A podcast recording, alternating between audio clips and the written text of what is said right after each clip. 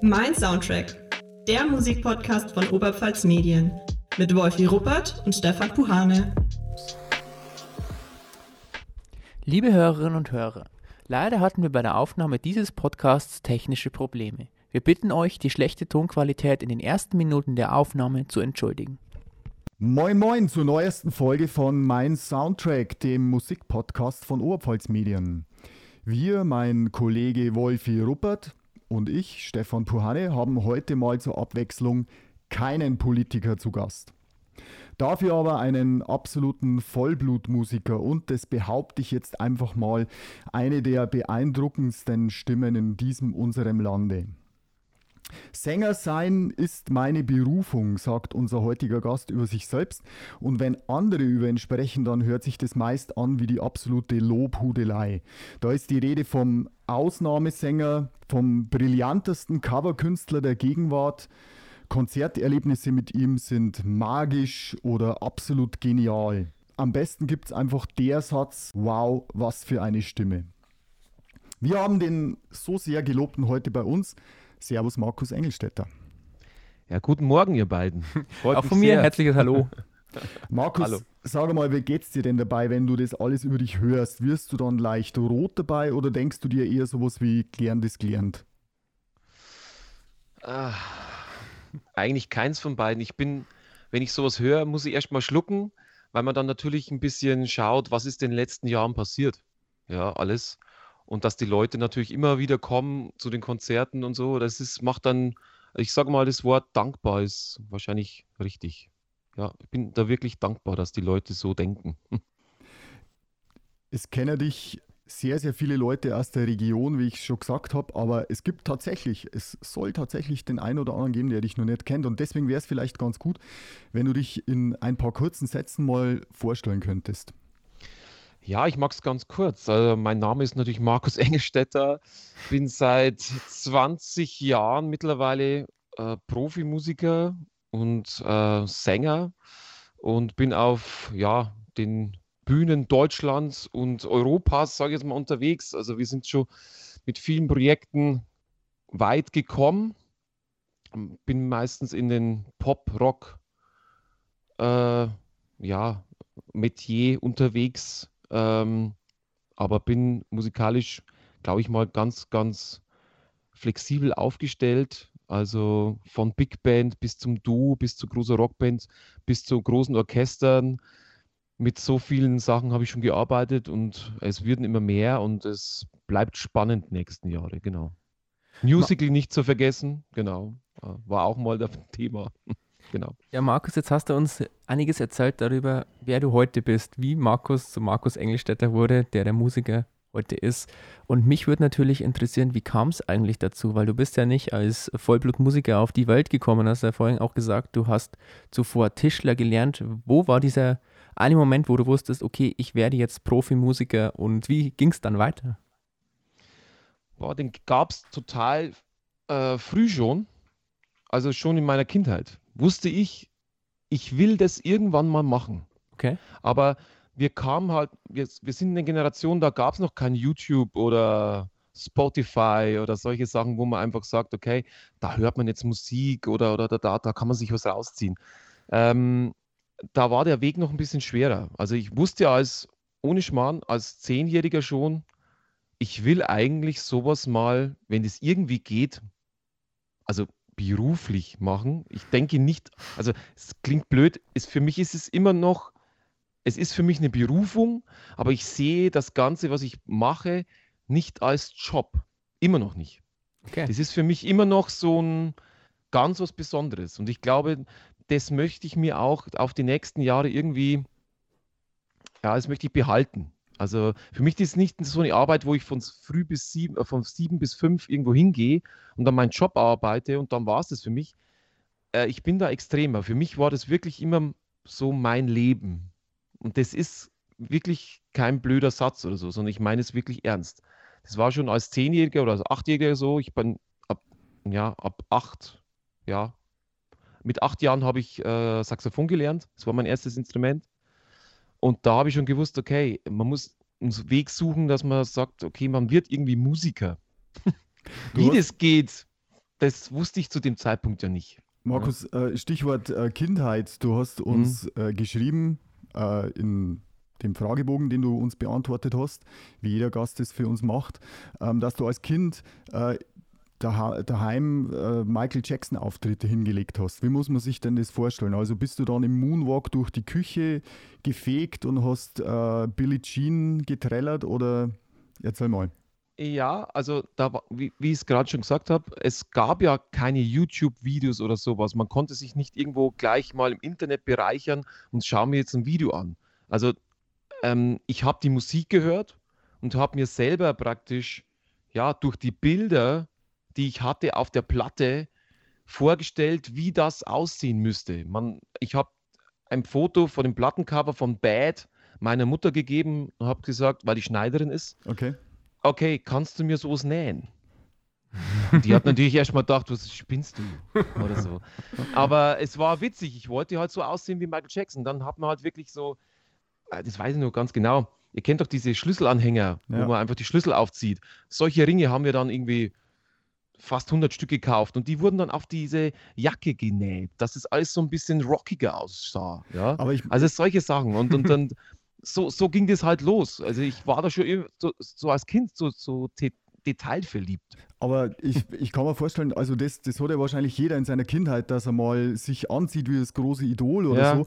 Aber der große ja. Unterschied zu dir ist wahrscheinlich das, dass du dann auch die, äh, die Songs vom Jackson ja. hinbekommen hast, oder? Auch in der Höhe, das oder? War, ja, ja, das war, ich habe halt einfach mitgesungen. Das war ja. schon immer so. Also und, ich habe irgendwas gehört. Gedacht, das ist nichts Besonderes, oder?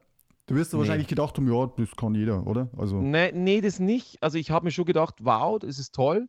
Und das verfolgt mich ja immer noch. Also wenn ich Sänger höre, äh, dann ist es meistens eine Stimme, die, zu der ich sage, wow, die, da mhm. ist irgendwas. Ob das jetzt eine Frau oder ein Mann ist, ist total egal. Also, und dann wird aber versucht, das zu singen. Ja, ja, das ist schon klar. Aber also, die Frage ist halt immer, ob man es kann. Also ich, ich finde auch zum Beispiel den Sting super, aber ich, äh, ja. wenn ich versuche, äh, Songs von ihm zu singen, dann stoße ich halt irgendwann einmal an meine stimmlichen Grenzen. Aber ja, und das war halt für mich früher ganz normal. Ich mhm. habe einfach versucht, das nachzusingen und so zu singen und es klappte. Und ich habe halt so lange gesungen, bis es so ging.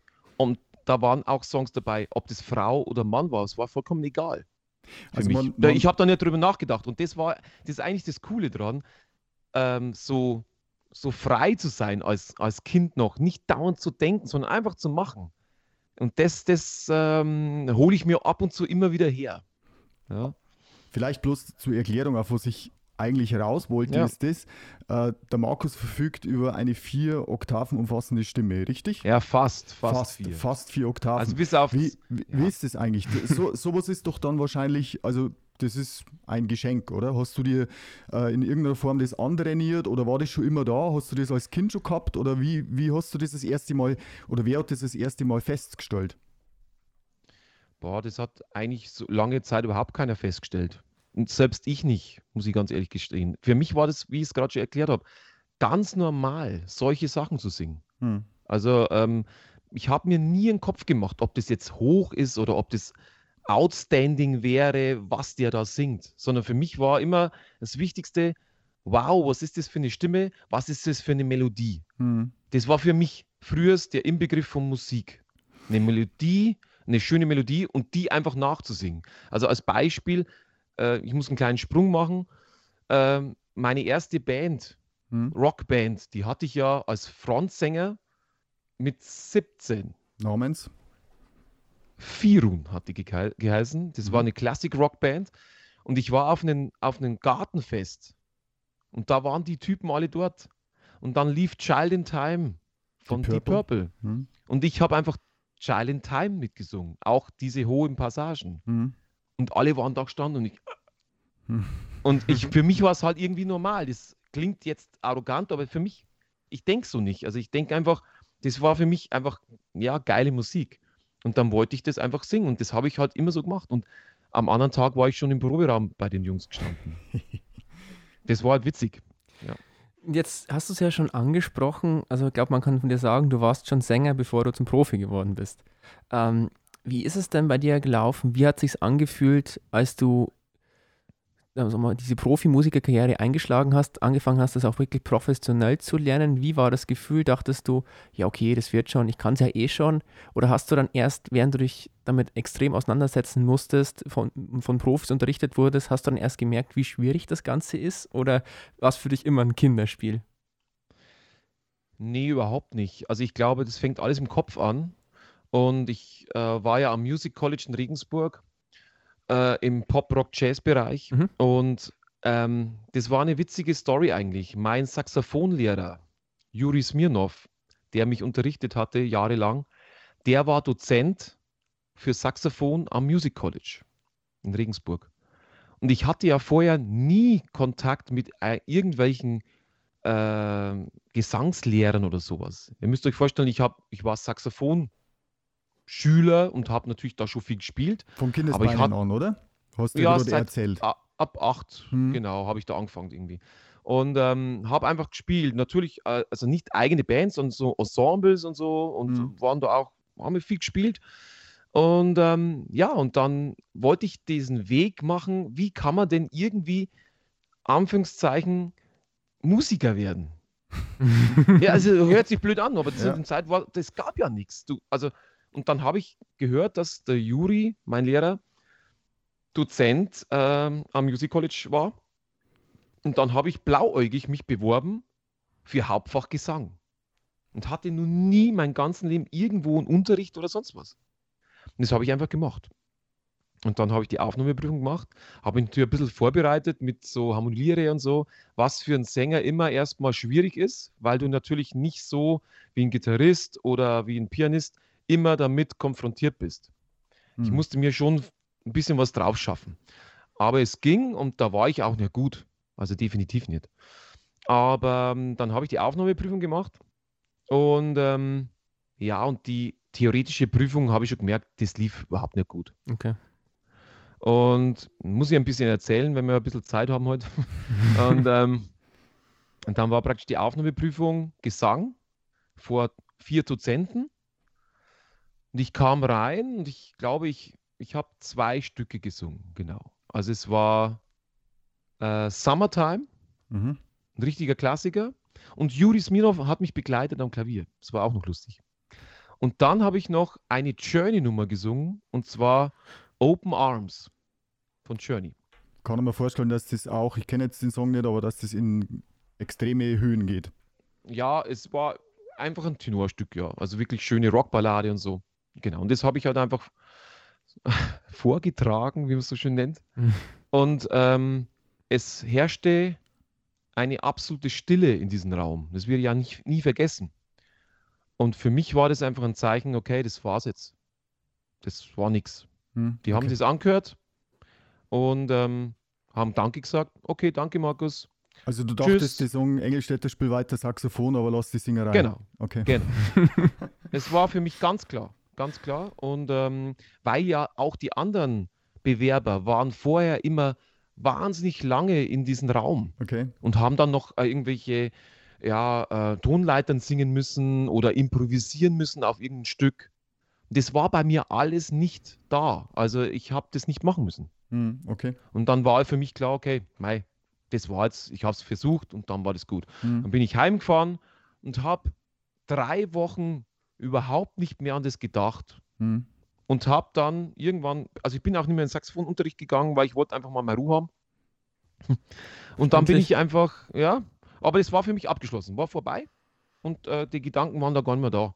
Und dann ging ich zur letzten Saxophonstunde vor den Sommerferien und haben gespielt und improvisiert und miteinander eigentlich eine coole Stunde gehabt, Juri und ich.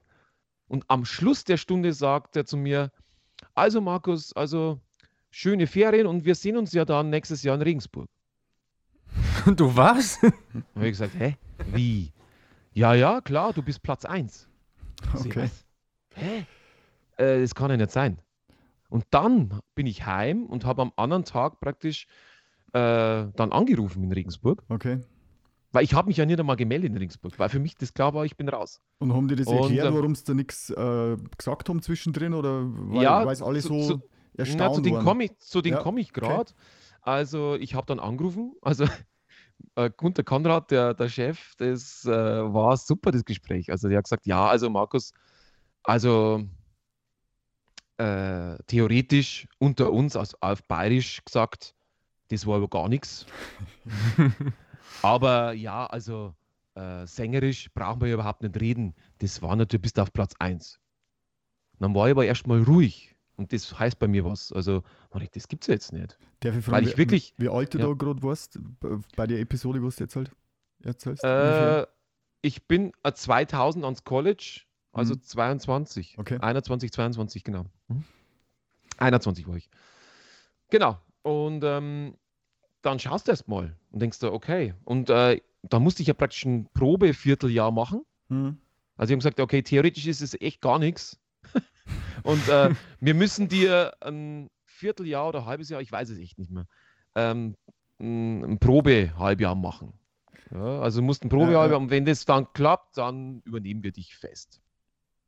Und äh, haben gesagt, okay, dann machen wir das mal und probieren wir das. Und deswegen war, um deine, auf deine Frage zurückzukommen, Wolfgang, ähm, das gar nicht klar am Anfang, wo ich stehe. Okay. Am Anfang überhaupt nicht, weil zu dem Zeitpunkt war das Music College noch sehr, sehr klein. Also heißt praktisch, es wurden insgesamt sechs, sieben Musiker genommen pro Jahr. Jetzt sind es, glaube ich, 25. Mhm. Ja? Wir waren noch so in so einer Zeit, wo wir wirklich Luxus hatten. Heißt praktisch, wir haben Klassenunterricht gehabt, unsere Klasse war sieben oder acht Mann stark. Also Hm. Mann Und und, Frau. Markus, um Ja. das zeitlich einordnen zu können, Entschuldige, wenn ich unterbrich, Mhm. ähm, aber du warst zu der Zeit, wie du jetzt die Episode erzählt hast, am Music College warst du schon Sänger von Firun. Genau. Okay, Genau. und äh, warst du da auch schon am, bei der Stadtbühne von Strauß auf der Musicalbühne aktiv oder ist das dann erst danach gekommen? Es kam nach dem Music College Regensburg. Also sprich, du warst am 2002. Mu- Music College Regensburg, hast da deine Ausbildung gemacht und bist, wenn ich Genau. mich erinnere, ach sowas, du bist, glaube ich, als Vocal Coach engagiert worden. Richtig? Genau. Genau. Und ähm, lustigerweise kam das zustande über den Andreas Willenauer, der Mhm. mit mir ja in der Klasse war. Und der war auch Mitinitiator vor dem Burgfestspielen Leuchtenberg, sage ich mal, im musikalischen Rahmen. Mhm. Also die haben da schon Musical gespielt. Ich glaube, die haben angefangen 98 oder sowas. Ich glaube, das erste Musical Linie 1, Ja, nein, nee, als aller, allererste Musical war Funkenflug. Funkenflug. Mhm. Da war ich noch nicht dabei, aber das weiß ich, dass das die Willenauer Brüder auf jeden Fall äh, mit gespielt haben Mhm. und äh, musikalische Leiter da waren. Und wie gesagt, Andreas war mit, mit mir in der Klasse und so haben wir uns kennengelernt. Und der hat mich dann auch vorgeschlagen als Vocal Coach für die Burgfestspiele Leuchtenberg 2002. Und dann ist der Hauptdarsteller ausgefallen. Und dann Ja. ist der Markus Engelstädter gebeten worden, da mal einzuspringen und hat dann seitdem die Musicals in von Strauß Leuchtenberg gerockt. Kann man Ja. so sagen, oder? Kurz, kurz Zusammenfassung.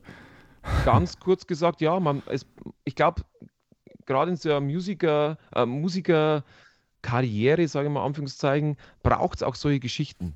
Und das war auch so eine Geschichte. So Also- Zufälle, oder? Dass man, dass man ja, irgendwie dazukommt. Zufall. Es war Zufall. Hm. Ich habe mir das immer vorstellen können, aber habe mir keine Gedanken gemacht. Irgendwann werde ich vielleicht auch mal Musical spielen oder sowas. Aber mei, und dann musst du halt von heute auf morgen in das kalte Wasser springen. Und da war es so, dass der Hauptdarsteller, da hat es irgendwie Stress gegeben und ja, der kam auf jeden Fall nicht zur Aufführung. Okay. Dann sprang erst, ja, ja, der, der, da hat es Stress gegeben und der kam auf jeden Fall nicht mehr. Und ähm, das war klar, dass der nachmittags oder so, ähm, der tauchte einfach nicht auf. Und dann sprang erst wer anders ein, Hm. der halt mit Textheft da stand und dass wir halt diese Aufführung spielen konnten. Hm. Hm. Also eigentlich Horror. Ja. Und am anderen Tag musste ja diese Rolle ersetzt werden. Da waren ja Mhm. Gesangsparts drin und so Sachen. Und ja, und ich kannte das Zeugs natürlich, das Material, weil ich das ja natürlich eingeprobt habe mit den Ja, Leuten. eben, genau. Ja, und dann habe ich äh, nachmittags um drei haben uns getroffen, äh, kurz mal Szenen durchgegangen und Text ein bisschen gelernt, soweit wie es ging in der Zeit. Ähm, und dann abends um 19.30 Uhr, glaube ich, war es, oder 20 Uhr ging es los. Und das hat so auf jeden Fall äh, super funktioniert und die Jahre darauf dann ist ja stetig weitergegangen. Also gerade was jetzt die Musical-Geschichten betrifft, du hast ja dann danach, äh, ich glaube das Jahr darauf war dann Fame als Musical und die Europapremiere ähm, von Xanadu, was auch ein großer Erfolg war. Man kann schon so sagen, du warst dann äh, wirklich eine Zeit lang als, als große Zugpferd vom Landestheater. Ähm, war auf jeden Fall noch ein, ein weiterer Baustein deiner äh, Musiker, Musikerkarriere. Nebenbei ist ja dann, äh, bist du, hast du angefangen bei Flash, bei der Queen Coverband zu singen. Mhm. Und ich glaube schon sagen zu können, dass, dass Queen, Freddie Mercury so, so ein bisschen dein Haupt, ja, Musikprojekt ist, oder? Ja, also wir spielen immer noch, Gott sei Dank, mit diesem Programm sehr, sehr viel und in verschiedensten äh, Konstellationen. Es wurde alles auch größer. Es gibt auch äh, The Magic of Queen mit großen Orchester, mhm. also mit 90-Mann-Orchester. Das gibt es jetzt seit zwei Jahren. Das ist schon, ja, also toll, dass das über die letzten Jahre so gelaufen ist. Aber die Absolut. Initialzündung, also du bist am Music College gewesen und ab dem Zeitpunkt hast du gesagt, ich setze es auf die Karte Musik, oder? Ja, definitiv und vorher auch schon. Hm. Das, ist, das ist einfach so. Das, äh, ich sage jetzt mal, ich ging aufs Music College, ich habe einen ganz komischen Plan gehabt. Ich habe, weil ich ja gemerkt habe, da kommen Musiker aus ganz Deutschland, das war wirklich so. Die waren ja bloß aus Regensburg oder aus der Oberpfalz oder irgend so, mhm. sondern die waren aus ganz Deutschland da. Und ähm, dann habe ich gedacht, okay, ich bin so ein kleines Licht. Ähm, ich schreibe mir alles auf, was ich in diesen zwei Jahren lerne. Mach alles und äh, habe eine super Dozentin gehabt, Annette Frank. Ähm, das war wie eine Seelenverwandtschaft. Da bin ich immer nur dankbar. Ich habe von ihr so viel gelernt. Und lustigerweise hat sie auch mir gestanden danach, dass auch sie von mir viel gelernt hat, weil wir uns so ergänzt haben.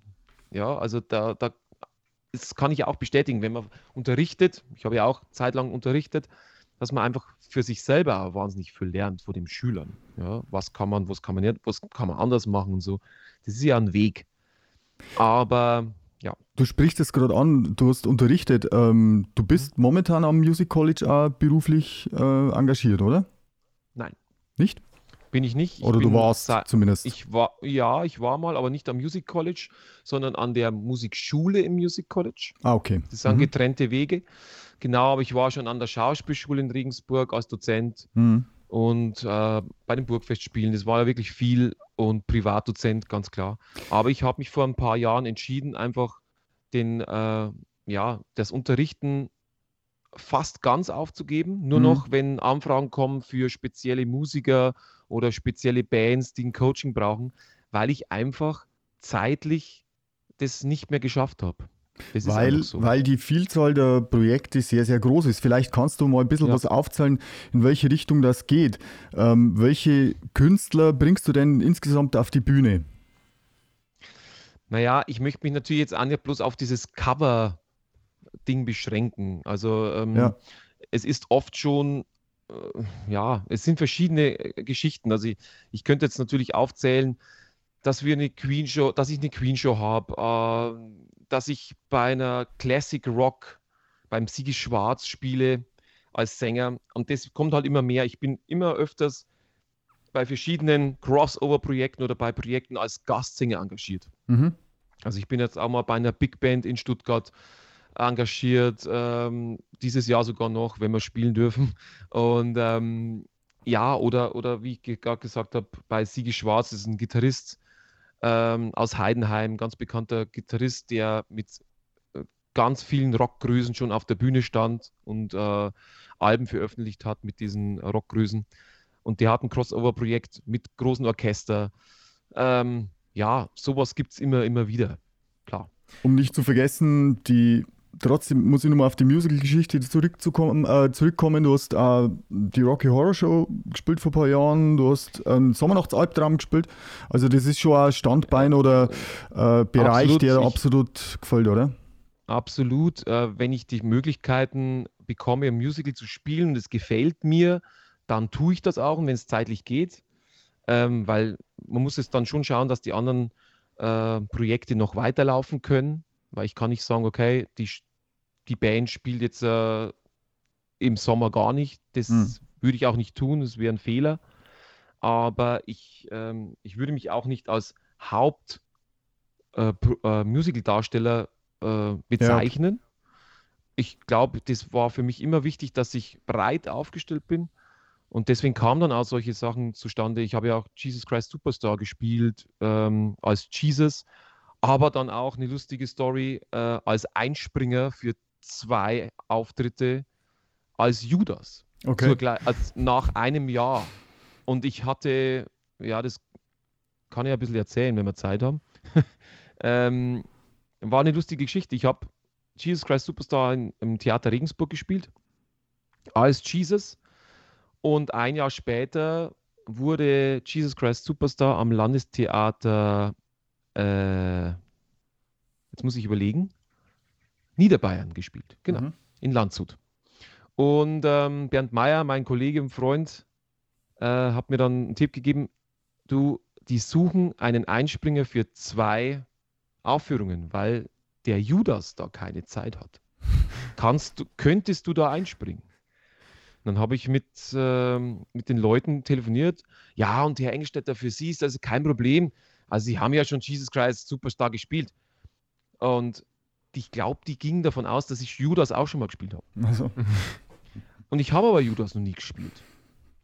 Ich kannte natürlich die Rolle, ganz klar. Wenn du Jesus mal gespielt hast, dann weißt du ja, das, ist, das sind die zwei und dies, das geht hin und her. Und ich habe gesagt, ja, okay, das interessiert mich. Das mache ich. Und ich hatte aber nicht viel Zeit. Und ich kann, ich weiß noch ganz genau, wie ich mich darauf vorbereitet habe. Und das, ich sage es ganz ehrlich, das war eigentlich eines meiner krassesten Sachen, die ich jemals gemacht habe, weil ich einfach so ins kalte Wasser gesprungen bin. Mhm. Ähm, das ist, wenn du, wenn du das nicht, ja, wenn, wenn du sagst, okay, du hast die Rolle nie gespielt öffentlich und gehst dann hin, du hast ja keine Probe. Das, ist, das muss ich ja betonen, du hast keine Probe und gehst hin und sagst, okay, ähm, du gehst die Wege ab nachmittags, mhm. halbe Stunde. Wo kommst du raus? Wo gehst du lang? Okay, danke, das war's. Und dann gehst du in die Maske, wirst geschminkt und dann geht's los. und dann stehst du hinter der Bühne, das Intro läuft, my mind is clear, und dann gehst du raus. Und dem Moment, auf solche Momente stehe ich. Das ist einfach so. Das brauchst du manchmal als Musiker, dass du sagst, wo stehe ich denn, wo was kann ich leisten? Und du brauchst diesen Thrill-Faktor. Ja. Und das war definitiv einer. Und das war einer der besten Aufführungen, die ich wahrscheinlich jemals gespielt habe, muss ich jetzt mal sagen, weil das war dann danach auch so. Der Jesus, Jesus kam zu mir und umarmte mich und äh, küsste mich ab. So, also ja, der Darsteller, müssen, der, liebe Zuhörer, ja, der, Darsteller der, Darsteller ist natürlich. Nicht, ja, ja, der Darsteller. Aber das, da kam wirklich, das war so intensiv, weil ja, du bist ja voll unter Spannung. Du wirst ja da keinen Fehler machen, du bist dann voll in der Rolle drin. Da sind Sachen passiert. Mich hat es zum Beispiel über Bühnenelement so ein bisschen, bin ich gestolpert. Mhm. Aber das war in einer Szene, wo wir äh, ja gestritten haben, Jesus und ich. Und das kam total authentisch rüber, wie wenn ich, wie, wie wenn ich außer mir äh, gewesen wäre. Und die kam dann immer her, das war so eine Energie und das, sowas macht einfach Spaß. Musik und, und, und so zu spielen, dass die Leute einfach begeistert sind und dass man selber runtergeht und sagt, wow, das war jetzt genau wegen dem mache ich den Job was du jetzt ja. sagst, das klingt ja sehr danach, dass man in dem Job natürlich einerseits viel Routine braucht, weil wie oft kommt schon vor, dass irgendjemand, der vielleicht kein Profimusiker ist, einfach mal einen mhm. Jura spielen kann. Andererseits ja. ist es aber auch so, dass du sagst, dass da ziemlich viel Gänsehautmomente drin sind. Wie ist es denn bei dir in der Regel? Ähm, kannst du das irgendwie beschreiben? Sind manche Auftritte eher so klassische Arbeitsroutine, die man abhakt und andere absolute Gänsehautmomente oder ähm, hält sich das bei dir immer die Waage?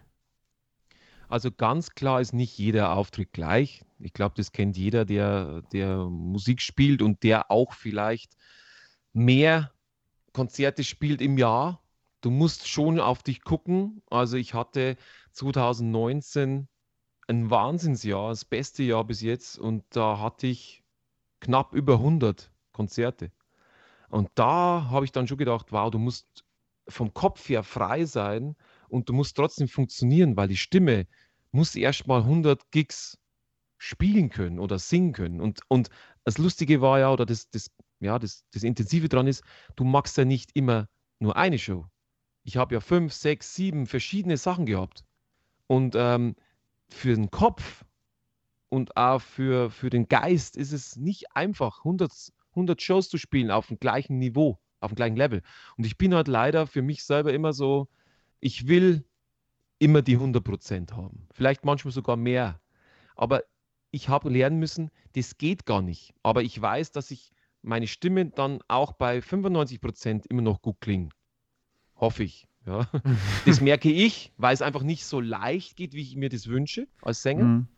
Aber das Publikum hört das nicht. Nicht, weil sie doof sind, sondern weil das für mich eine Körperlichkeit ist. Weil wenn es für mich ganz, ganz leicht geht, dann fühlt man sich ja besser.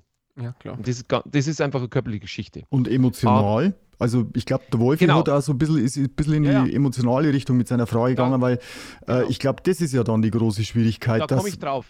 Da komme ich drauf. Das, genau das ich bin so ungeduldig. Nein, nein, also alles gut, Stefan. Ich muss bloß immer ein bisschen auf, ausholen. Wenn es euch zu viel ist, sagt mir das, weil ich möchte einfach bloß, dass man das ein bisschen versteht, weil ähm, man sieht ja oft bloß mal den Sänger ja. und der singt halt. Und dass aber das für den Sänger auch emotional äh, auch eine große Geschichte ist. Bei mir ist es auf jeden Fall so. Und ähm, da muss man auch dran arbeiten. Und auf die Frage zurückzukommen, es ist nie gleich. Und ähm, okay. es ist aber auch so, dass ich mir einen Satz ähm, ja, als Vorbild genommen habe, wenn mal ich emotional gar nichts mehr spüre bei irgendeinem Gig, und es kommt ein, zweimal vor, dann höre ich auf. Weil dann ist es vorbei. Und diese Emotionen sind immer anders. Natürlich hast du mal einen Gig, wo du sagst, das Publikum ist vielleicht ah, nicht ganz so leicht zu überzeugen oder sowas. Mhm. Und du musst, aber dann bin ich so, dann arbeite ich so lang, bis ich sie habe. Und das ist mein, meine Aufgabe als, als Frontmann. Ich will das Publikum am, am Schluss so weit haben, dass sie sagen, wow, du hast mich jetzt zwei Stunden lang gehabt du hast mich mitgenommen in eine andere Welt. Danke und wir kommen wieder. Das ist mein, das ist mein Job in Anführungszeichen. Aber wir können jetzt, glaube ich, an alle Markus Engelstädter Fans die beruhigende Nachricht schicken, noch brennt das Feuer in dir, oder? Ja, absolut. Und das ist manchmal, ich gebe es auch zu, vielleicht für mein Umfeld, ich mache mir da mal für Gedanken, wie, wie, wie sieht es mein Umfeld und ähm, du brauchst ja auch immer Leute, die auch so ticken wie du oder wenigstens ein bisschen ticken, so wie du. Äh, ich könnte es vergleichen mit, keine Ahnung, mit, mit, mit großen Bands. Also ich, ich vergleiche jetzt nicht mit großen Bands, aber äh, die Krux daran ist, dass es alles als Gleiche ist vom, vom, vom Feeling. Die Beatles waren nur erfolgreich, als Beispiel, weil sie alle das Gleiche wollten. Mhm. Eine Zeit lang. Und eine Zeit lang, also danach, wollte halt einer vielleicht nicht mehr das Gleiche. Und dann ging es halt nicht mehr so gut. Aber du kannst immer nur so viel erreichen, wenn du fünf oder vier Leute hast, die auch genau das Gleiche wollen und brennen. Und ich brenne immer noch für diesen Job, ich brenne für Musik machen, ich brenne für Singen. Für mich ist es immer noch sehr, sehr groß, auf eine Bühne zu gehen und einen Mund aufzumachen und eigentlich meine Emotionen weiterzugeben. Das ist eigentlich sehr, also es ist was ganz, ganz Emotionales. Und das ist auch nicht so selbstverständlich.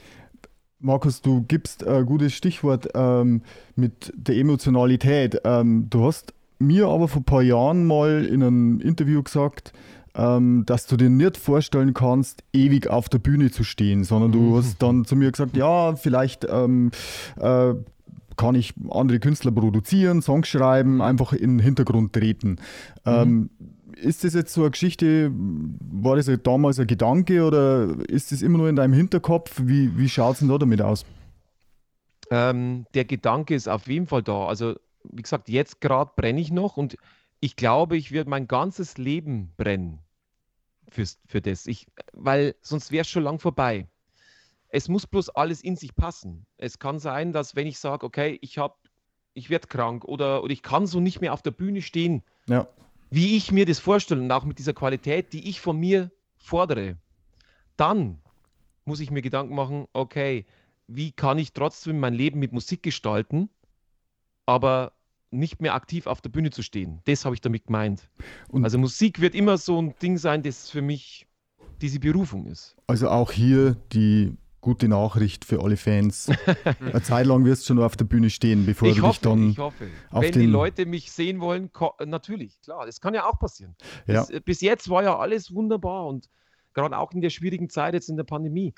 Die Leute, ich kriege so viele Mails oder so viele Nachrichten, Aber, wir wollen dich wieder sehen, das tut schon auch gut. aber Markus, ich merke das schon immer, wenn ich mich mit dir unterhalte. Du bist schon jemand, der immer so ein bisschen den Eindruck macht, ähm, du traust dem Braten nicht ganz so richtig. Also du denkst ja dann immer, oder so kommt es zumindest drüber, ja Mensch, hoffentlich kommen es das nächste Mal dann wieder alle. Oder du, du bist, ich habe manchmal den, den Eindruck, du bist recht überrascht, dass der Erfolg so da ist, wie er da ist und du hoffst, dass das so lange anhält.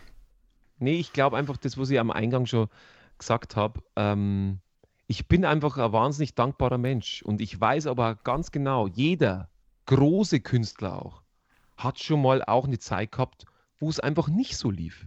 Und ich bin einfach kein, also ich bin schon, man hat Träume, ganz klar, aber ich bin, äh, ich glaube, ich gehe schon durch die Welt mit offenen Augen und sage, okay, das kann aber auch mal sein, dass mal eine Zeit kommt, wo es echt nicht läuft. Was sind denn deine musikalischen Träume, wenn du das gerade schon ansprichst?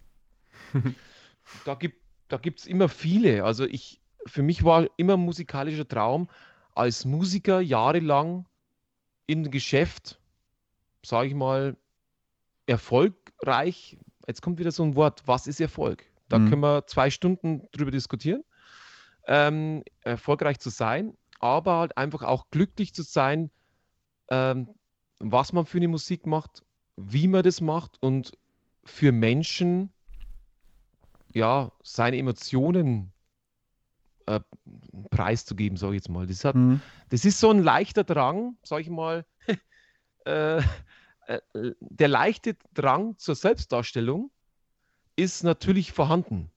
Aber das wäre schlimm, wenn es beim Künstler oder beim Sänger oder beim Frontmann nicht vorhanden wäre. Das sage ich einfach. Ich liebe das natürlich, äh, auf der Bühne zu stehen und es ist wie ein Ventil. Das, das sage ich immer, Freddie Mercury war ja auch so ein Typ irgendwie. Also der, der war ja im Privatleben eigentlich total, ja, eigentlich fast schon schüchtern, aber natürlich hat er auch ein anderes Leben, der hat seine, äh, sein Leben bestimmt ausgelebt. Aber so war er eigentlich auch ein schüchterner Mensch. Und der ist auf die Bühne und der Schalter fiel um und er war, er war einfach da. Und ich vergleiche mich nie mit Freddie Mercury oder so. Das ist so ein Mensch, das ist, der steht irgendwo anders. Das ist, das ist wirklich ein, sowas gibt's nicht mehr. Es ist, ist so. Und, ähm, aber bei mir ist es schon so auch, dass ich auf der Bühne, wenn ich irgendwelche Klänge höre oder sonst was und ich gehe auf die Bühne, dann schalt, dann, dann, da fällt der Schalter einfach. Und Mhm. dann bin ich in einem anderen Element und lebe das auch aus. Ich liebe das einfach dann. Ihr hört den Oberpfalz Medien Podcast, mein Soundtrack mit Stefan Puhane und mir, Wolfi Ruppert. Wir machen eine kurze Werbeunterbrechung und sind dann gleich wieder für euch da. Bis gleich.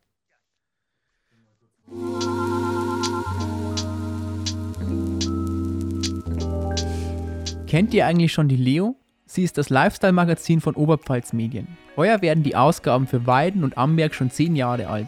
Das Nesthäkchen, die Leo Schwandorf, hat immerhin auch schon zwei Kerzen auf der Torte. Das Leo-Team hat ein zentrales Thema, an dem es Monat für Monat für euch arbeitet.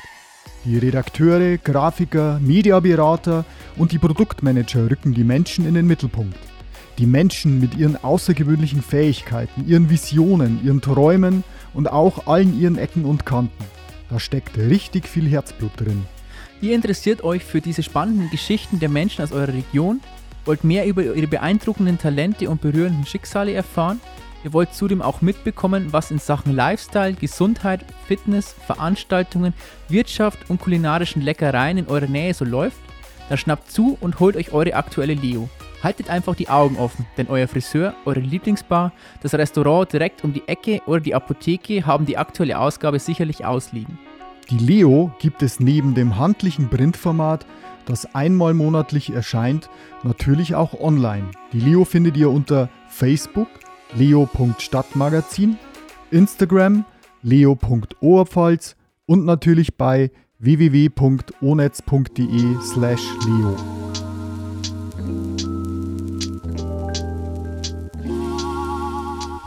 Und wir sind zurück beim Oberpfalz Medien Podcast, mein Soundtrack mit Stefan Puhane und mir, Wolfi Ruppert. Wir befinden uns im Gespräch mit dem Profimusiker Markus Engelstetter.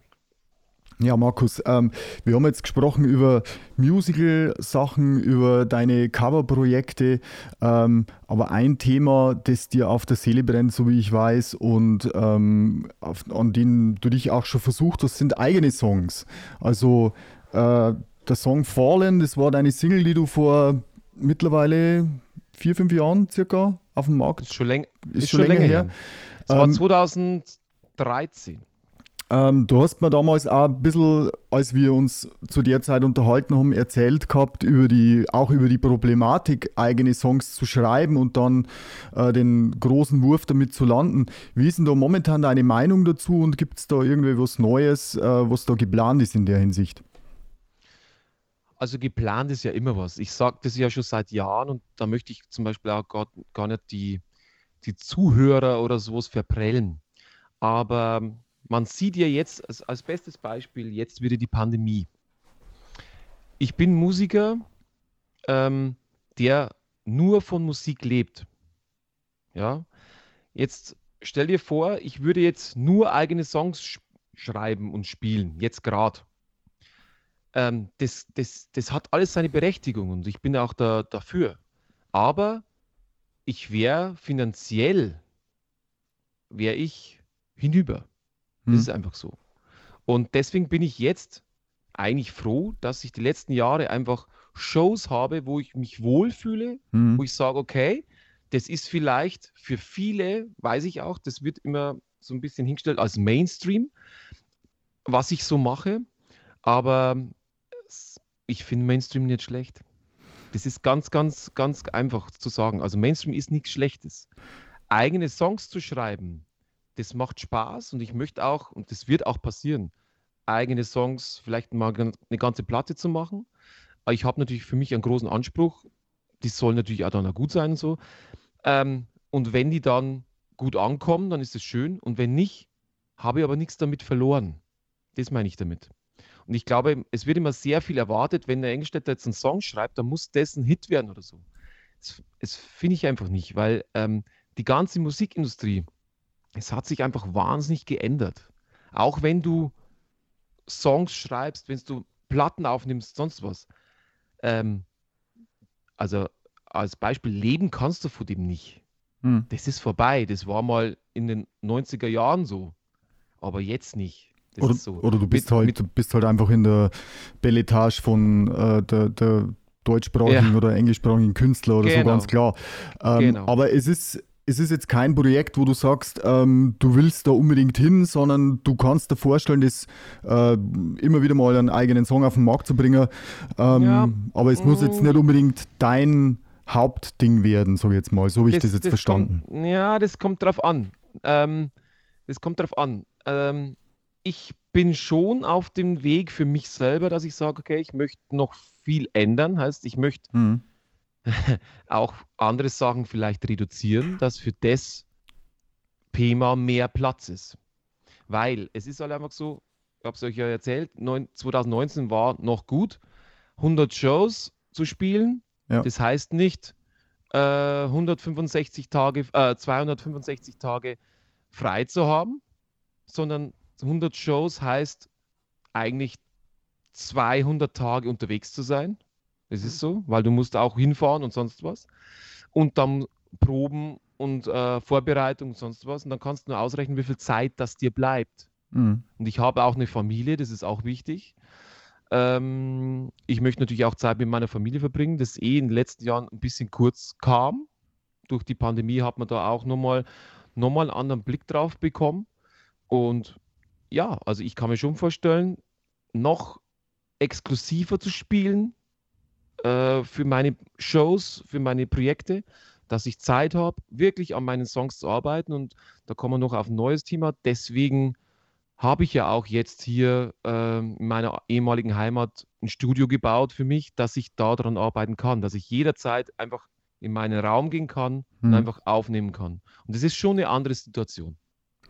Eine wir, schönere. Wir, wir können natürlich keinen Musikpodcast über Markus Engelstädter machen, ohne über den Künstler Markus Engelstädter zu sprechen. Was aber natürlich auch extrem interessant ist und was viele unserer Hörer wahrscheinlich nicht wissen, ist, wie schaut es mit der Privatperson Markus Engelstädter aus? Also sprich, ähm, was hast du privat für musikalische Vorlieben? Man kennt dich auf der Bühne als, als äh, Queen-Show-Sänger, man kennt dich in Projekten wie Pink Floyd, ähm, David Bowie, Michael Jackson, in Musicals. Aber die Frage ist, was hörst du privat für Musik? Und ich würde da gerne mal ganz weit zurückgehen. Du hast uns äh, in unserem Fragebogen, den wir dir geschickt haben, geschrieben, dass dein Vater beispielsweise im Männergesangsverein war, im örtlichen. Ja. Hat das in gewisser Weise einen Einfluss gehabt? Also ich denke mal, die werden da jetzt nicht irgendwas von Michael Jackson gesungen haben, sondern halt Sachen, die man im Männergesangsverein so singt. ja, ähm, ja. Aber hat, war, dein, war dein Vater mit einer ähnlichen Stimme gesegnet wie du? Äh, zum einen und zum anderen hat dich das beeinflusst und wie ist dann von dir losgegangen? Also was waren so deine mhm. ersten musikalischen Berührungspunkte und wie hat sich das dann weiterentwickelt? Mhm für mich ähm, war oder ist immer noch, äh, Musik ist so breit für mich, so breit gefächert. Ich kann gar nicht sagen, okay, ich bin jetzt, äh, mir gefällt nur Rockmusik oder so. Ich würde schon behaupten, dass ich aus der Rockmusik komme, weil es meine ersten Wurzeln waren und so. Aber als Beispiel, mein Vater war im, im Männergesangsverein. Ich kann dir gar nicht, ich kann euch gar nicht sagen, ob die Stimme jetzt, äh, ich hoffe, ich hoffe, jetzt höre ich nicht zu, ja, ob die jetzt uh, fantastisch war oder nicht, aber mir ging es eigentlich mehr um das Kollektive. Ich war da öfters mal und da gab es auch Veranstaltungen zum Beispiel. Die haben dann auch mal so einen Faschingsball gemacht oder einfach ein Gartenfest und so. Und das hat mir da schon, das hat mir wahnsinnig gefallen, dass es so ein, so ein Kollektiv gab und miteinander zu singen. Das, ob ich, da war es mir egal, ob das Volkslieder waren oder sonst was. Ich kann mich nur ein bisschen erinnern, als ich klein war, äh, klein war, da da haben sie irgendwann mal das Röslein auf der Heide gesungen. Mhm. Das klingt jetzt alles wahnsinnig lächerlich, aber das wenn klingt du. Nicht so lächerlich. naja, aber viele sagen, ja, was will er jetzt? Aber wenn du als Kind so ein Kollektiv hörst, als Chor, das echt mächtig klingt und das Singen das Röslein auf der Heide, dann weiß ich jetzt noch, dass ich daheim öfters mal unterm Tag wie so ein oh, also so, so einen Ohrwurm hatte von diesem mhm. Röslein aus der Heide. Kannst du das noch? natürlich. Nee. also ich kenne bloß das Röslein aus der Heide, bla bla. Keine Ahnung. Aber. Aber ich weiß, was ähm, du meinst. Also, wenn es gut gemacht da, ist. Da gehst dann, du dann mit heim. Ja, absolut. Da gehst du dann mit heim und dann hast du das im Ohr. Und da, ich will mal auf das Gleiche raus wie am, wie am Anfang. Eine Melodie. Ja. Wenn ich eine Melodie höre, gib mir eine gute Melodie, und du machst mich echt glücklich. Das ist einfach so und das hat sich bis jetzt nicht geändert. Kennst du das Gefühl? Ähm, ich kenne das zum Beispiel von früher extrem, dass Melodien, wenn sie gut sind, wenn sie ins Ohr gehen, auch wirklich zum Fluch werden können, weil sie ja. erstens nicht mehr weggehen und zweitens, wenn ja, du dann klar. mal nachts im Bett liegst und die Augen zumachst, wird das im Kopf immer lauter und lauter und lauter, bis du es dann wirklich fast hörst und das kann einen wirklich in den Wahnsinn treiben. Also ich habe schon Nächte gehabt, in denen ich einfach nur ja, ein kurzes Riff oder eine kurze Melodie hatte, die mich die ganze Nacht wachgehalten haben. Und ich habe es dann irgendwann verflucht. Geht Wo, dir das auch ab und zu so? Wolfi, muss ich mir, mir Sorgen machen? Ja. mir geht es ab und zu auch so, aber ich muss ganz ehrlich gestehen, wenn dann nur mit ganz komischen Ohrwürmern, die man nicht haben will. Ich hab, bin noch nie, ja. ich habe ja noch nie schlafen so können. Also ich, mir ist schon so oft gegangen, dass ich sage, ich liege im Bett und das sind diese Momente. Dann hast du eine Melodie im Kopf die aber nicht irgendwo in einem Song, sondern selbst irgendwie gerade in deinem Kopf passieren. Und dann denkst du dir, äh, coole Melodie, ich will aber jetzt eigentlich schlafen. Die geht aber nicht weg. Und ich habe für mich lernen müssen, dann aufzustehen und das einfach auf mein Handy zu singen. Und, Dass ich einfach sage, ja, ja, weil das einfach Gold wert ist. Weil du so eine Melodie, das ist ja wie ein Eingebung, das kommt ja irgendwann. Ja. Das ist Songwriting eigentlich. Dann hast du sowas und denkst du, wow, das ist letzte Nacht, ist mir das eingefallen. Wow, und dann hörst du es an, das wäre mir unter dem Tag nicht eingefallen. Das sind manchmal so, ja, es gibt manchmal so Eingebungen. Also es sind keine Aber bekannten Songs, die dir da einfallen, sondern tatsächlich. Das ist dann einfach eine Melodie, die in meinem Kopf entsteht. Ja, das gibt es schon von mir. Also deswegen sind wir wieder beim, beim Songwriting. Und, ähm, aber es gibt natürlich auch Songs, da werde ich dann echt irre. Also zum Beispiel, ja, also so ein Ohrwurm zu haben, I Will Survive oder so und dann einzuschlafen oder einschlafen zu wollen, das geht einfach nicht. Gloria Gaynor, was hast du gegen Gloria Gaynor? Gar nichts, gar nichts. Aber ich irgendwann, Nee. äh, ich glaube, ich habe das euch ja geschrieben. Ja, genau. Es ist irgendwie, ich höre den ersten Ton vor dem Piano im Radio, wenn ich im Auto fahre. Das ist nur Klang. Und ich drücke schon weg, weil ich weiß, es ist I Will Survive. Ich I'm so excited. Pointer Sisters wäre Ja. wär ein weiterer von deinen drei äh, meistgehasstesten. Songs. Summer Ja, of keine 69. Ahnung. Ja, Um jetzt für ein Leider, paar also Ohrwürmer mir- zu mir- sorgen, Markus. mir tut es wahnsinnig leid. Summer of 69 ist eigentlich ein legendärer Song. Also es ist auch, finde Ja, ich, halt einer der worden. stärksten Rocksongs. Äh, Würde ich jetzt nicht, nicht behaupten, dass es jetzt ein, ein, ein blöder Song ist oder so. Aber wenn du als Musiker unterwegs bist und ähm, hörst halt im, in der Pausenmusik immer wieder Mhm. irgendwelche, äh, ja, äh, Summer of 69, sonst was, dann ist es wirklich so, jetzt reicht's auch mal. Und das ist halt leider so. Das tut mir wahnsinnig leid für den Song. Für jeden Song eigentlich. Markus, ich muss trotzdem noch mal zurückkommen auf meine Frage. Was waren so die ersten Berührungspunkte mit Musik? Also abgesehen vom Männergesangverein äh, Mhm. und dem Rösleim auf der Heide. Also wo hast du das erste Mal Musik gehört und welche Art von Musik hat dich dann das erste Mal so ein bisschen gefangen gehalten? Also ich habe es in einer der letzten Folgen schon gesagt, von mir war es Schlager, von Wolfi glaube ich war es von Anfang Mhm. an Punk. Ja. Und ähm, was war es bei dir? Von mir war es ganz klar mein Bruder. Der ist sieben Jahre älter wie ich und der hat, ja, ich sag mal, der war wirklich Rock, Metal, Mhm. Fan, Fan. Und der hat wirklich so Klassiker gehört wie Kiss und solche Sachen. Und das war wirklich, da erinnere ich mich noch dran, ich war im Sandkasten und mein Bruder war in seinem Zimmer und das Fenster war offen und dann lief Kiss Detroit Rock City. Und ich dachte mir, wow, was ist denn das? Das ist ein der oder der oder der oder der oder der oder der oder der oder der und da da. Und das, ähm, da habe ich gedacht, wow, das ist cool. Also als, ich weiß nicht, wie alt ich war, vielleicht vier, fünf, irgend sowas. Und du hast da intuitiv sofort dein Gesicht mit Sand beschmiert, um Nee, die, die das wäre Kiss wär, wär eigentlich cool gewesen. und die nee, Zunge nicht. rausgestreckt. Das nicht, aber ich habe wirklich diese Sachen dann gehört. Ich habe dann, ja, ich habe so einen Kassettenrekorder gehabt und ja, es gab noch Kassetten, liebe Freunde. Hm? Und ähm, ähm, ja, und ich habe mir dann diese, diese, diese Kassette auch mal ein bisschen so geklaut und habe das von vorne bis hinten durchgehört. Ja. Und das war für mich spannend. Und das war für mich der erste Kontakt mit Musik. Also diese Sachen zu hören. Aber es, es sind dann andere Sachen dazugekommen. Also du Immer mehr. Die, die äh, Bandbreite deiner Künstler, die du privat hörst, ist ja relativ breit, oder? Das ist vom Elvis über Mozart, Sinatra, Prince. Ja, äh, was heißt hören? Also ich finde halt, dass solche oder Künstler anders einfach Entschuldige, mich, mich, ja, ja, dass die mich einfach äh, beeinflusst haben. Das ist einfach so. ich, muss, ich muss die Frage vielleicht anders stellen, Markus. Ähm, wenn du, du hast ja da eigentlich den ganzen Tag mit Musik zu tun.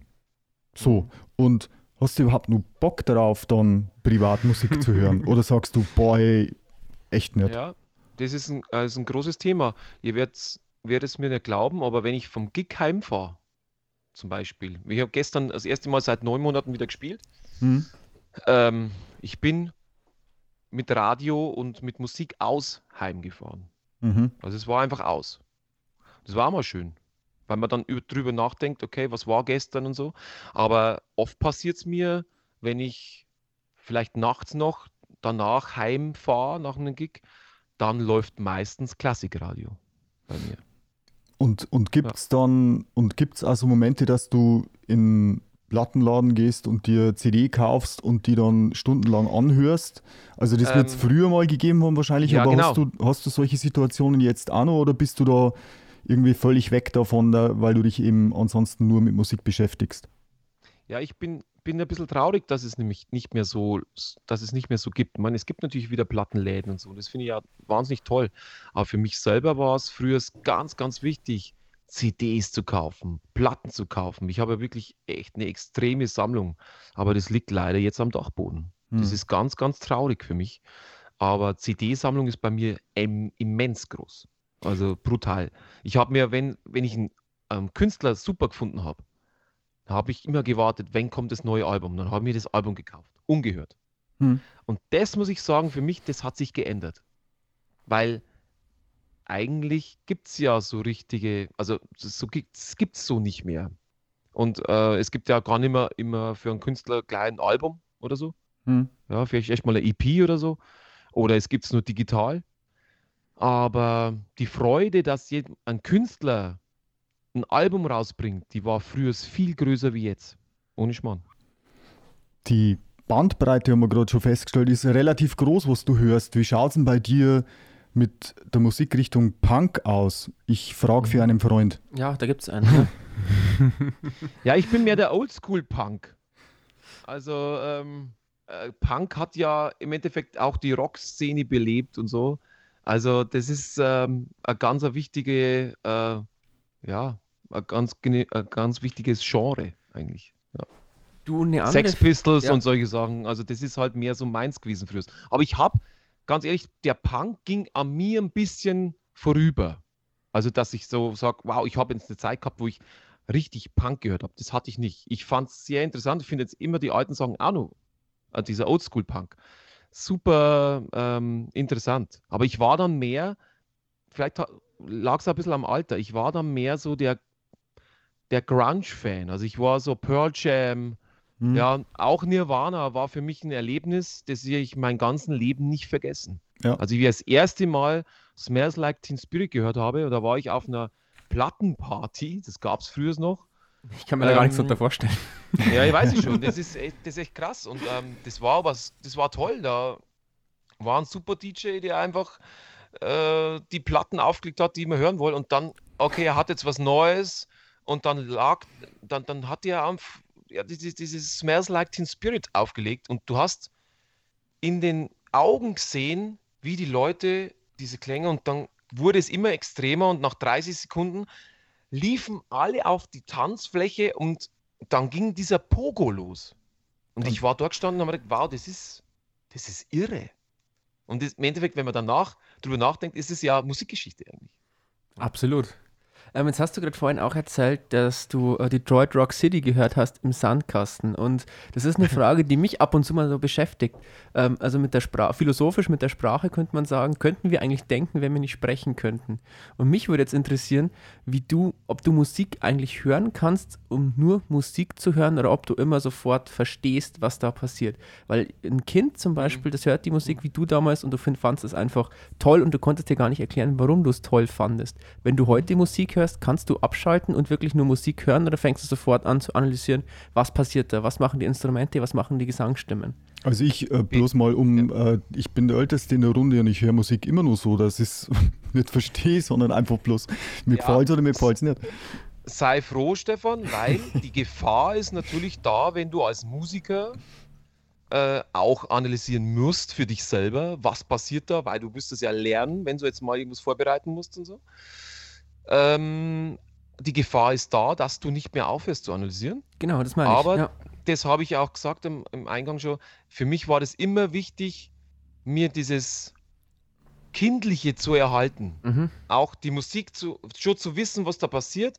Aber wenn es mir zu extrem wird, das kann man mal eine Zeit lang machen, aber dass du das dann wieder loslassen kannst. Aber jetzt dass du, wenn du auf der Bühne stehst und sagst, das ist jetzt der Song. Und dann, deswegen denke ich als Sänger, und vielleicht ist es auch ein bisschen so ein Geheimnis, ich denke nicht, ähm, ja, wie soll ich sagen?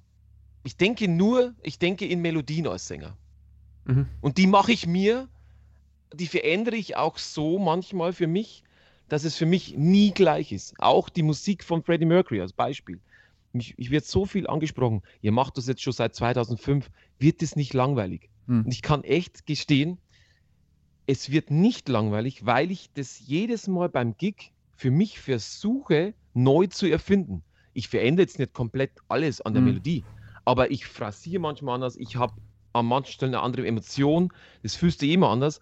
Und die Songs dann sind so gut, so gut komponiert. Jetzt mal sage ich es wieder, wenn du einen Queen-Songs einschaltest im oder im Radio hörst, ganz ehrlich, ist genauso wie ABBA, ist meine Meinung. Mhm. Wenn du einen ABBA-Song hörst, der könnte aus der heutigen Zeit sein. Die sind absolut zeitlos. Und das ist auch mit Queen so. Aber ich muss trotzdem mal kurz äh, einhaken und muss euch beide die Frage stellen, ähm, wie ist es mit Musik analysieren? Also ich kenne das so nicht. Ähm, ihr hört Musik und dann fangt sie an, was genau zu analysieren. Also ich kann, mich natürlich jetzt nicht mehr mit, dem Markus vergleichen, aber in meinem Fall ist es tatsächlich so, sobald ich irgendwas, also bei mir geht es halt auch wirklich darum, ob ich die Musik verstehe und das hat halt bei mir doch sehr enge Grenzen. Ähm, aber wenn es doch Musik ist, die ich verstehe und ich höre sie, dann denke ich mir, dann überlege ich mir sofort, okay, das Schlagzeug spielt das, die Basslinie ist so und so, die Gitarre spielt das, dann höre ich auf die Stimmen, dann höre ich verschiedene Stimmen, überlege mir, wie die zusammenspielen, wie die zusammenkommen, was mir dann irgendwie daran gefällt, eben ähm, passen die jetzt zusammen und wie passen die zusammen, was machen die besonders und bis ich da mal irgendwie einigermaßen drin bin, ist der Song dann auch schon vorbei. Das erinnert mich fast schon ein bisschen an Rain Man. Naja, also. Aber Markus, geht es dir da ähnlich? Ähm, ja, manchmal musst du es ja machen. Manchmal musst du wissen, was da passiert und so. Und äh, ich glaube, im Pop-Rock-Bereich habe ich das Problem nicht so, weil ich sage einfach für mich, also ich weiß, glaube ich, gut, was im Pop-Rock-Bereich passiert. Ist ja. so harmonisch und so, das kann man ja eingrenzen. Das ist einfach so. Im Jazz-Bereich ist es anders. Da, wenn ich mal irgendwas vorbereiten muss für ein Programm oder so, da musst du dann schon mal checken, okay, wie verhält sich die Stimme in diesem Piano-Part. Ja, das muss ich dann schon mal anspielen und sagen, okay, oh ja, okay, da reibt sich das und das, da musst du aufpassen, den Sprung musst du dann erreichen. Das ist wirklich, das ist so üben. Das ist aber sowas, bin ich ganz ehrlich, so, es macht mir eigentlich nicht so viel Spaß. Ich mag das dann schon, weil ich finde es schon interessant, aber ich müsste es jetzt nicht den ganzen Tag machen. Also da ist halt wieder wichtig, dass du das dann loslässt. Du musst das üben und dann musst du es loslassen. Deswegen, dann kannst du erst musizieren. Wenn du aber nur technisch rangehst und so, dann macht das also überhaupt keinen Spaß mehr. Aber zu der Frage, wo der Stefan gestellt hat, ähm, oder, oder die Aussage von dir, ähm, ich genieße es schon, einfach mal dort zu sitzen und auch mal eine andere Band anzuhören und sagen, mhm. Wow, die spielen jetzt wirklich, sorry, geil. Was gibt es denn momentan, was, dich, was dir gefällt? Ah. Ein, zwei Beispiele. ja, also mir gefallen trotzdem im Pop-Bereich schon auch deutsche Sachen. Ähm, da muss ich aber jetzt aufpassen, was ich sage, weil ähm, ich bin schon länger Fan von so Sachen wie zum Beispiel Johannes Oerding oder sowas. Den kenne ich aber auch schon seit sieben oder acht Jahren in den Kontext, also was er deutsche Sachen macht. Jetzt ist er halt gerade wahnsinnig erfolgreich und mhm. da muss ich wieder aufpassen, das ist mir dann fast schon wieder so zu, so zu poppig, dass ich sage, okay, das, da höre ich mich ein bisschen ab im mhm. Radio. Mhm. Aber als Beispiel so Johannes Oerding oder auch so Leif Aldin und solche Sachen, mhm. das habe ich mir früher auch live gern angeschaut, weil das so einfach zu dem Zeitpunkt war das gar nicht so, ja, so hip in Deutschland oder so. Jetzt mhm. ist gerade sehr hip, immer noch Deutsch zu singen und es hat, oder auch so viele, diese bayerische Szene, mhm. bayerische Songs zu singen. Das ist, äh, hat alles eine Berechtigung und ich finde es auch toll. Aber ja, also ich höre, also sowas interessiert mich halt, wie, wie gerade Popmusik in Deutschland äh, funktioniert. Sowas, oder Aussprache, wie, wie funktioniert ein Popsong? Ähm, der Klassiker Grönemeyer oder so, ähm, der hat es ja vorgemacht. Ja, das war ja komplett anders. Jetzt, ähm, du kannst ja ähm, deutsche Songs, kannst du ja nicht so singen, als Beispiel, wie Udo Jürgens früher.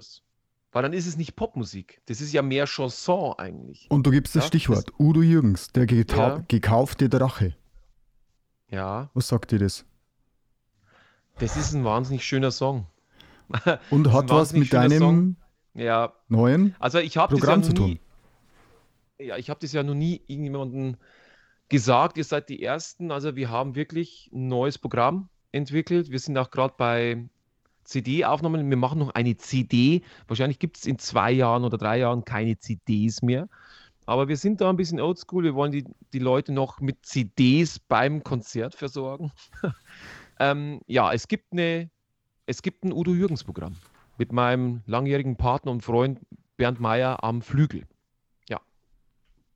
Genau. Jetzt wirst du mich fragen, ah, Udo Jürgens, also du und Udo Jürgens. Das kannst du, das kann man sich nicht vorstellen. Hm. Habe ich Doch, viele kann er, schon gehört? Ich kann es tatsächlich vorstellen, Markus. Eben, ich konnte es mir nicht vorstellen. Okay. weil äh, du nicht, also ich, das war spontan. Das war spontan und äh, als äh, Udo Jürgens verstarb, 2014 war es, glaube ich, mhm. ähm, dann habe ich das halt so mitbekommen und habe mir, ich kannte Udo Jürgens natürlich, ähm, ganz klar, aber wenn du dir die Songs mal intensiver anhörst, der Mann war wirklich ein wahnsinnig guter Songwriter. Der hat tausend Songs geschrieben, auch für internationale Stars. Shirley Bassey oder so, an solche Sachen. Hat dir Songs geschrieben. Frank Sinatra. Ja? Das wusste kein Mensch. Ja? Also ich kann mir es tatsächlich vorstellen, ähm, dass du Udo Jürgens singst. Udo Lindenberg fände ich ganz interessant, wenn es vielleicht ja. macht. Du, du, du, du. Genau. Ja, geht auch. Weiß nicht, weißt du. Aber das können wir auf jeden Fall für dich in der Zukunft erwarten. Und das ist auch gut so. Und ich glaube, äh, man kann da schon zusammenfassend sagen, dass du da einfach extrem breit aufgestellt bist. Und wer weiß, ähm, der Frank Sinatra hat ja auch sehr, sehr lange Sachen gemacht und ähm, hat sich ja dann von den Genres, die er bedient hat, einmal wieder ja. abgewechselt. Ähm, ja. Also ich glaube schon, dass es durch diesen, durch dieses Udo Jürgens Programm habe ich schon gemerkt, ähm, auch die deutsche Sprache, wenn du, ja, wenn du in Deutsch singst, das ist halt wirklich wahnsinnig ehrlich. Und das soll auch wieder kein Cover-Ding sein, ja. sondern ich singe das so aus meiner Seele raus. Und lustigerweise, bei manchen Passagen kann es schon passieren, dass ich so klinge wie Udo Jürgens, haben mir jetzt ein paar Leute gesagt, was, was ich witzig finde. Aber ich mache es nicht äh, nach oder so. Aber was ich gelernt habe, diese Texte, man, wenn du mal den, äh, den gekauften Drachen anhörst, der Text, also da, das rührt mich schon, weil es geht einfach um, um einen Vater und einen Sohn, äh, der, äh, einen Vater, der einfach keine Zeit für seinen Sohn hat. Das ist einfach so. Und äh, solche Sachen berühren dich natürlich, wenn du Familienvater bist. Das ist so. Und der hat wirklich schöne Texte geschrieben, schöne Songs. Und das ist emotional wirklich ein, wird eine Herausforderung, wird bestimmt ein tolles Programm werden. Und du hast es gerade so äh, auch in einem Satz gesagt, aus der Seele heraus. Und ich glaube, das ist so das, was wir ein bisschen mitnehmen. Also alles, was du machst, kommt so ein bisschen aus deiner Seele heraus. Und das ist gleichzeitig auch, wie ich meine, ein sehr schön, schönes Schlusswort, weil wir sind tatsächlich schon wieder am Ende unserer heutigen Folge des Podcasts Mein Soundtrack angelangt. Ähm, Schade. Wer, wer die Songs der Künstler, über die wir heute gesprochen haben, mal anhören will, äh, nur ein Tipp, wir veröffentlichen wieder einen, eine Spotify-Playlist, auf der übrigens auch ein paar Songs von Markus Engelstädter zu hören sind. Es lohnt sich also. Ansonsten wie immer Lob, Kritik und Anregungen per E-Mail bitte an podcast.onetz.de. Und dann bleibt mir eigentlich jetzt bloß mehr Danke zu sagen an unseren Gast Markus Engelstädter. Es hat großen Spaß gemacht mit dir. Vielen Dank. Ja, vielen Dank an euch. Es war wirklich echt sehr, sehr, sehr, sehr schön. Und mit dir, Wolfi, macht sowieso immer Spaß. Danke auch an alle, die uns zugehört haben. Bis zum nächsten Mal. Servus. Macht's gut. Ciao. Ciao.